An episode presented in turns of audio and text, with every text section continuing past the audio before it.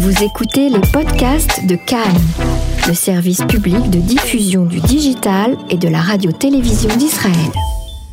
Laurent Sige, bonsoir. Je rappelle que vous êtes le porte-parole du camp démocratique. On va commenter l'actualité très récente avec vous, euh, et notamment sur la situation sécuritaire au nord et au sud. Alors, comment le, camp démocratique euh, se positionne? Est-ce qu'on est, selon vous, sur des enjeux identitaires, ou, euh, pardon, sur des enjeux sécuritaires du même ordre entre hier le, les missiles qui ont frappé, qui ont quasiment atteint des, populations civiles dans, dans le sud, et les tensions qu'il y a au nord avec le drone? Est-ce qu'on est sur les mêmes types de violences, de tensions et de menaces ou pas? Personnellement, personnellement, je ne suis pas apte à vous donner ce genre d'informations parce que je ne suis pas. Euh, je suis, je suis, euh, je suis, euh, je ne suis pas un spécialiste de la sécurité, mais néanmoins, néanmoins, néanmoins, je pense que, je pense que nous sommes dans une situation qui est dramatique. D'abord, il faut le dire parce que parce que ce qui s'est passé hier à Sderot est catastrophique. Nous n'avons jamais eu un gouvernement. Moi, je me j'habite en Israël depuis 30 ans. Je n'ai jamais vu un gouvernement aussi faible que le gouvernement actuel. Non seulement le Hamas tire sur Sderot et en plus le lendemain, le jour d'avant, l'envoyé qatari vient et, lui, leur donne encore 20 ou 30 millions de dollars. On est dans une farce.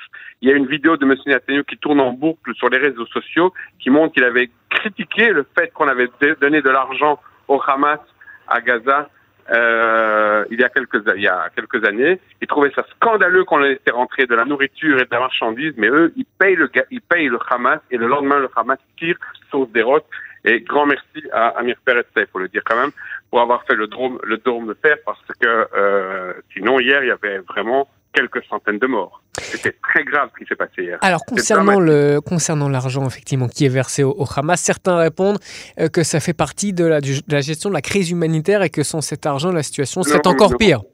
Mais non, mais non, c'est faux, c'est tout à fait faux. Cet argent ne sert pas à gérer les malheureux à Gaza, il sert juste à payer les employés du Hamas tous les mois. Ce n'est pas une question de crise humanitaire, c'est une question politique. Lorsqu'on paye, lorsqu'on paye les employés du Hamas, ce n'est pas une question humanitaire, mais une question politique. On paye des gens qui sont, qui sont euh, au service du Hamas et qui reçoivent de l'argent, que ce soit un gouvernement composé de la droite et de l'extrême droite qui donne de l'argent aux Arabes, c'est incroyable. C'est vraiment, on est dans le, on est dans vraiment euh, vol au-dessus d'un coucou. Est-ce que vous rejoignez les appels, par exemple, de Benny Gantz à mener une répression bien plus ferme, y compris sur le plan militaire à Gaza?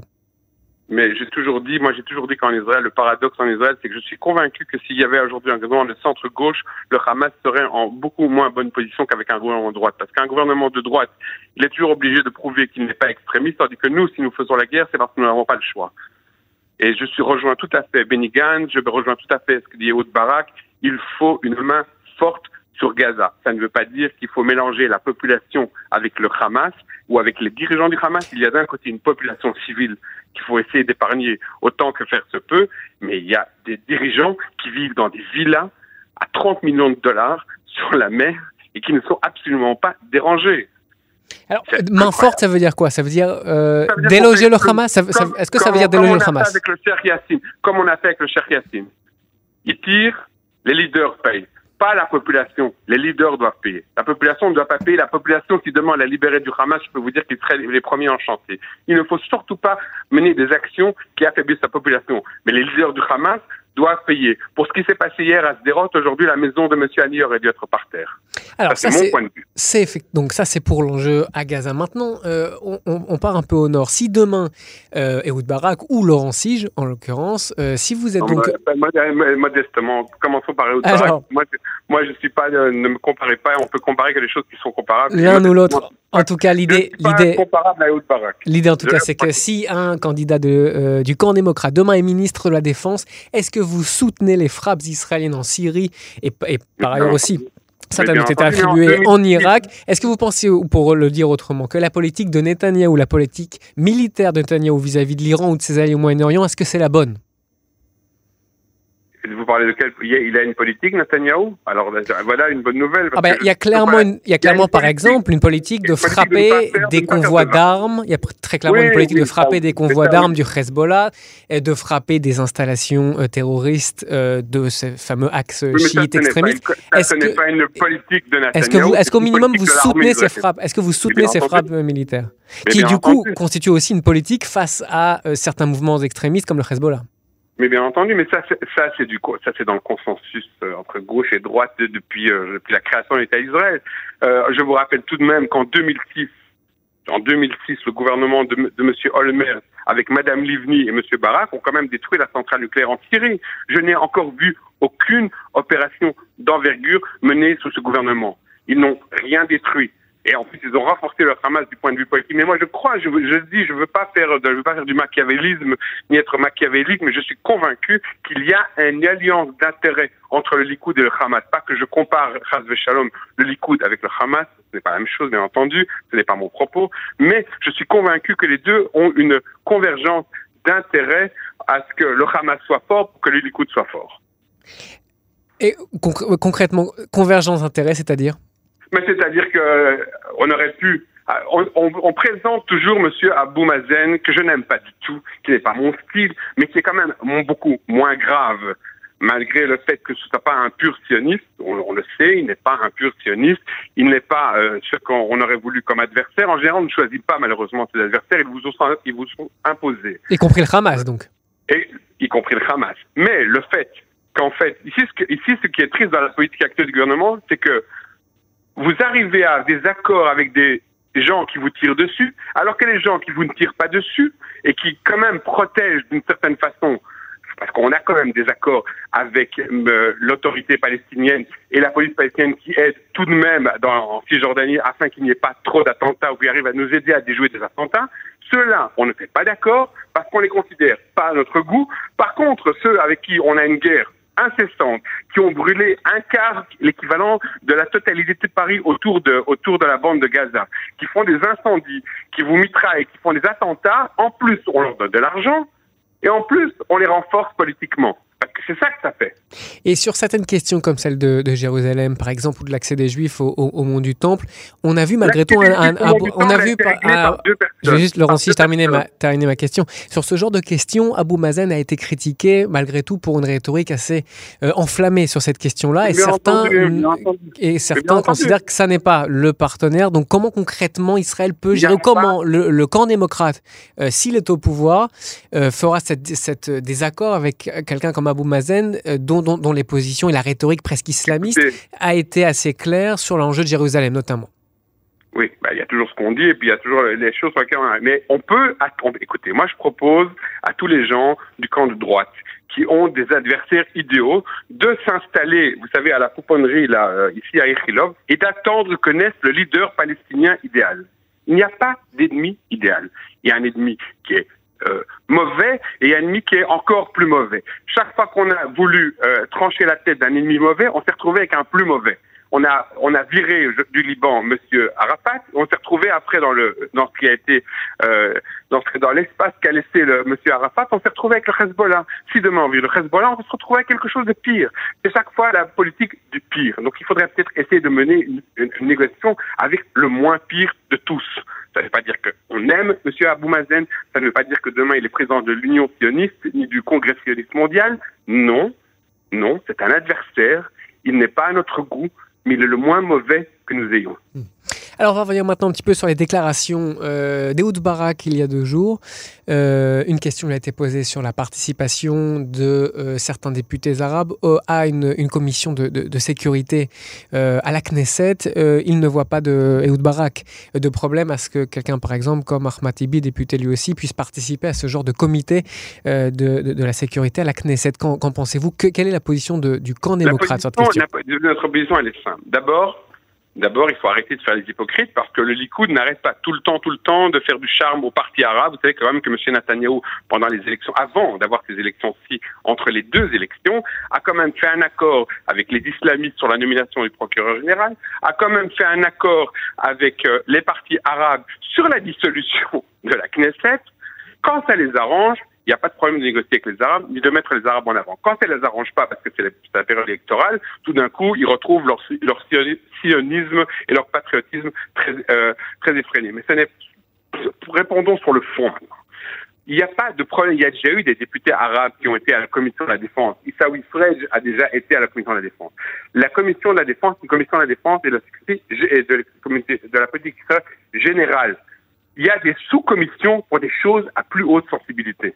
Donc je suppose quand même que pour des choses qui éventuellement seraient à plus haute sensibilité, il y aurait euh, peut-être pas une participation de certains députés arabes sur les services secrets, sur le Mossad. Il y a des sous-commissions qui sont euh, tout à fait à part de la commission qui est générale à la Knesset. Vous estimez qu'il est donc légitime Il n'y a pas de problème de faire participer euh, un député arabe à quoi que ce soit. Mais du coup, le, si, je vous, si je vous suis bien, la réciproque est vraie aussi. Vous ne voyez pas forcément de problème à ce que certains députés arabes ne participent pas à toutes les, commissions en Israël liées à la sécurité. Non, il faut, il, faut, il faut suivre les accords il faut suivre ce qu'on dit. Il, y a une tradition à la Knesset. Les députés arabes ne sont pas demandeurs non plus d'avoir d'être dans des sous-commissions où ils seraient en porte-à-faux. Donc, et s'ils l'étaient, par exemple? S'il l'était, ça doit se voir au cas par cas. Il est clair, il est, il est clair qu'un député de, un député de balade, ce n'est pas euh, ce n'est pas un député du Parti communiste, un député du Parti communiste, ce n'est pas un député de la Ligue de la, du Parti islamiste. Et comment on vérifie concrètement C'est qu'a priori, selon vous, si euh, un, député arabe n'appartient pas à un courant islamiste Le problème, n'est pas d'être arabe ni député arabe. Le problème est de savoir quelle est la tendance auquel vous participez. Il y, a des, il, y a des, il y a des députés juifs non plus qui ne seraient pas dans, dans certaines commissions parce qu'ils ne sont pas aptes dans ces commissions-là. Et ce n'est pas, pas seulement parce qu'ils sont, euh, qu'ils sont juifs ou parce qu'ils sont arabes. C'est le fait de savoir quelle est l'idéologie que vous avez derrière et voir quel est, si vous cherchez l'intérêt de l'État ou vous ne cherchez pas l'intérêt de l'État. Dans la plupart des cas, il n'y a pas de problème et pas de problème à ce qui est des députés arabes qui interviennent dans toutes les commissions. Il y a des problèmes spécifiques. Il y a un problème spécifique avec Balad. Balad est un parti antisioniste et qui se dit clairement antisioniste. Donc là, on a un problème. Alors, quels, sont les, quels seraient euh, les, les, points d'accord? Alors, les points de désaccord, ils sont bien sûr très connus. Vous venez d'en rappeler un, par exemple, hein, des lignes antisionistes ou islamistes de certains députés arabes. Ce n'est pas le cas de tous les, les, députés arabes. Alors, quels seraient, selon vous... Je voudrais encore préciser un tout petit peu ma pensée, je m'excuse de vous interrompre. Sur les, les Arabes israéliens sont 20% de la population. Donc ils ont un potentiel de 24 députés. Sur les 24 députés, il y a seulement 10 députés arabes qui ont été élus par la population arabe. Ça veut dire qu'ils sont minoritaires au sein de même de la, de la population arabe. Mais alors justement, on a, on a l'impression qu'ici, Ehud Barak fait clairement un appel du pied aux électeurs arabes qui euh, ne votent pas, qui ne votent pas, et il leur envoie un message très clair. Mais bien entendu, pourquoi Attendez, attendez. J'ai pas, dit que c'était. J'ai pas dit que c'était. Je suis pas en train de juger hein, la, démarche, mais je suis dit, est-ce que, est-ce que, est-ce que très officiellement, le camp démocrate euh, vient convoiter donc des voix arabes? Plus que plus que par le passé. Le parti travailliste, mais non pas ni plus ni moins, ni ni, ni, comme comme toujours comme toujours, comme le fait aujourd'hui le chasse, le parti chasse, qui a eu des voix du Likoud, comme le fait M. Lieberman, qui a ouvert, qui a ouvert aussi euh, un, euh, une page pour les, sur son site internet pour les députés, pour les électeurs arabes, comme le fait le Likoud. C'est bien pour ça que je vous pose la question, parce que c'est, c'est nouveau que ça soit de, de, cette, c'est, c'est, effectivement euh, que le fait que ce soit affiché par plusieurs partis de plusieurs tendances différentes, c'est une particularité de ce, de ce deuxième. Comme ça. Vous savez que le parti, le parti ultra orthodoxe séfarade a toujours été voix arabe. Toujours. Là, oui, là ce, qui, est très intéressant, ce qui est très intéressant à, analyser ici en l'occurrence, c'est qu'on a plusieurs partis qui effectivement euh, font des appels du pied vers un, vers un public arabe plutôt abstentionniste. Il n'y a, aucune raison de ne pas en faire, de pas faire appel du pied. Il y a la population arabe qui vote et il y a les partis arabes. Ce sont deux choses différentes. C'est comme si vous disiez aujourd'hui, je fais un appel du pied à la population juive à aller voter, mais je n'aime pas euh, Osma Yehoudit qui est un parti kahaniste. Est-ce qu'Osma Yehoudit, qui est un parti kahaniste, qui a 2% représente l'équivalent l'équivalent de Balad Alors on va, on va revenir tout à l'heure justement. Est-ce que, est que ce parti représente les juifs? Il ne représente pas les juifs. Donc personne n'a de problème à faire d'appel du pied ni aux juifs ni aux arabes. On n'est pas du tout gêné de faire un appel du pied aux, aux électeurs arabes aucun problème. Alors, entre parenthèses, lorsque le Parti travailliste dans sa ses époques de gloire avait 48 mandats ou 44 mandats sous Rabin et 28 mandats sous Barak, il y avait 4, 5, 6, 7, 8 députés qui venaient, les voix venaient des secteurs arabes. Alors justement, vous venez de, alors justement, comme la société israélienne est divisée en secteurs, on parle de, sectorisation aussi de la, politique. En termes de, en termes de politique publique, très concrètement, il est évident qu'une sensibilité d'un juif laïque ou d'un juif religieux ou euh, d'un arabe israélien euh, chacun soutient avec ses sensibilités des politiques différentes. Quels seraient, selon vous, euh, les points communs en termes de politique entre certains secteurs arabes et, euh, certains secteurs juifs, ou par exemple entre le camp démocrate et certains secteurs arabes, quels sont les points communs en termes de politique? Qu'est-ce qui selon vous, cela, quel impact ça pourrait avoir sur, ensuite la politique publique d'un gouvernement si donc une partie substantielle des Arabes israéliens venait à voter par exemple pour le camp démocratique? Aujourd'hui, aujourd'hui, et ça, ça, fait déjà un petit temps, vous savez la déclaration de Eman Oudeh qui, qui a dit qu'il était prêt à faire partie d'un bloc de gauche. Il ne l'a pas dit simplement parce qu'il s'est tout d'un coup réveillé un matin et qu'il s'est dit juste j'ai envie de faire partie d'un gouvernement euh, sioniste, pro-sioniste, etc. Il l'a dit parce qu'il sent que sur le terrain, les Arabes israéliens, les lecteurs de base aujourd'hui, il est fatigué de ces Arabes, de ces partis arabes israéliens qui ne font que défendre les Palestiniens, qui s'occupent, qui s'occupaient à l'époque d'Arafat, qui s'occupaient aujourd'hui d'Abou Mazen, qui s'occupent des Palestiniens, mais qui n'arrivent pas sur le terrain à régler des problèmes concrets, cruciaux sur la santé, sur l'éducation, sur l'économie, des problèmes dans la société interne à la société arabe. Ils n'arrivent pas à régler ce genre de problèmes. Et aujourd'hui, l'électeur arabe de base est fatigué une des raisons pour laquelle il n'a pas été voté aux dernières élections, c'est parce qu'il n'a pas trouvé en, dans les, les euh, blancs bleus ne voulaient pas faire de campagne. Maintenant, ils ont changé quand même d'avis. Ils ne voulaient pas faire de campagne au sein de l'électorat arabe, mais ils ont changé d'avis. Et le Parti travailliste étant complètement en pleine déroute, euh, ça valait pas la peine de se déplacer. Et euh, ils sentaient qu'ils n'avaient pas d'intérêt à aller voter. Hmm. Maintenant, ils disent à leurs représentants, nous voulons que vous régliez des problèmes qui sont nos problèmes à nous. Nous vivons ici, nous sommes arabes israéliens, nous ne sommes pas palestiniens, ça ne les intéresse pas de savoir ce qui se passe. Vous vous rendez compte que j'ai parlé, euh, parce que je fais quand même du business aussi avec un arabe de Bethléem, les arabes en Cisjordanie ne s'intéressent pas forcément euh, beaucoup au sort des arabes de Gaza. C'est pas les mêmes. Ben, ça, peut paraître fou, mais quand vous parlez, eux, ils s'intéressent à leur économie, à leur euh, truc. Ça ne les intéresse pas, ça ne les intéresse pas.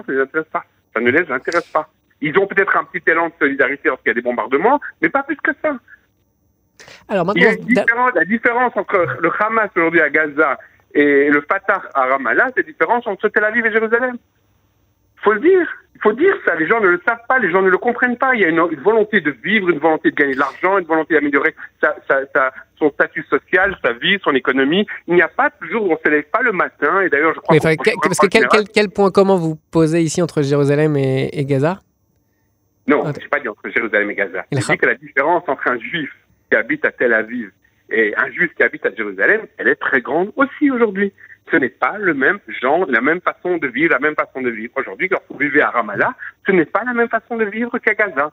À Ramallah, on vit, on va au restaurant, on sort, on boit, on mange, on profite de la vie, on est content. À Gaza, on est sous le Hamas, sous l'emprise religieuse, c'est différent. Est-ce que cette euh, séparation qu'on qui, qui, qui, qu'on entend régulièrement, effectivement, dans certains discours, euh, plutôt en général à gauche, une séparation très nette qui existerait entre, entre le Hamas et le Fatah, ou entre vraiment la vie à Gaza et euh, Judée, Samarie, Cisjordanie, est-ce que cette différence n'est pas un peu exagérée dans ce genre de, discours? Ah non, non, ah non, non, non, non, non, non, non, non, Je crois que, je crois que, non, non, pas du tout, pas du tout. Moi, je fais du business avec des Arabes en Cisjordanie, je peux vous dire que c'est pas du tout exagéré. Parce qu'il y a ces sondages qui montrent que selon lesquels le Hamas pourrait prendre le contrôle à travers des, élections, de manière très démocratique d'ailleurs, prendre le contrôle aussi de certaines parties du Judée-Samarie. Non, non. Ce qu'il y a en Judée-Samarie, c'est qu'il y a une fatigue, de, d'une fatigue de la corruption de ceux qui les dirigent aujourd'hui. Mais ça, c'est normal. Mais ça, à l'inverse, il y a à Gaza aussi une fatigue de ceux qui, des corrompus qui les dirigent. Donc ça va dans les deux sens. Les gens ont en général envie de changer ce qu'ils ont trop vu. Alors, une dernière question, euh, Laurent Sich, sur, euh, et d'actualité toujours, sur la décision de la Cour suprême. Euh, elle n'autorise pas deux députés de, la liste Force juive à, se présenter. qu'est-ce que, qu'est-ce que vous, comment vous avez réagi? Certaines voix s'étaient élevées. D'abord, c'est grâce à nous. Alors, justement, quel... oui, je vous écoute. C'est grâce à nous et on, et on nous, a, on nous l'a reproché. On nous a reproché d'avoir été à, à la haute cour de justice parce qu'on a dit cyniquement qu'on devrait laisser ce parti se présenter parce qu'il prend des voix à la droite et que peut-être grâce à ces trois mandats qui va manquer à la droite, ils n'auront pas la majorité absolue. eh bien, il y a des moments où la morale vaut plus que le cynisme politique, et c'est ce que nous avons fait dans notre parti. Nous avons été déposés plainte contre ces députés. Bon, maintenant, la, la, la Cour de justice a décidé ce qu'elle a décidé, et moi, je suis un démocrate, et je respecte, comme disait Menachem Begin, il y a des juges à Jérusalem.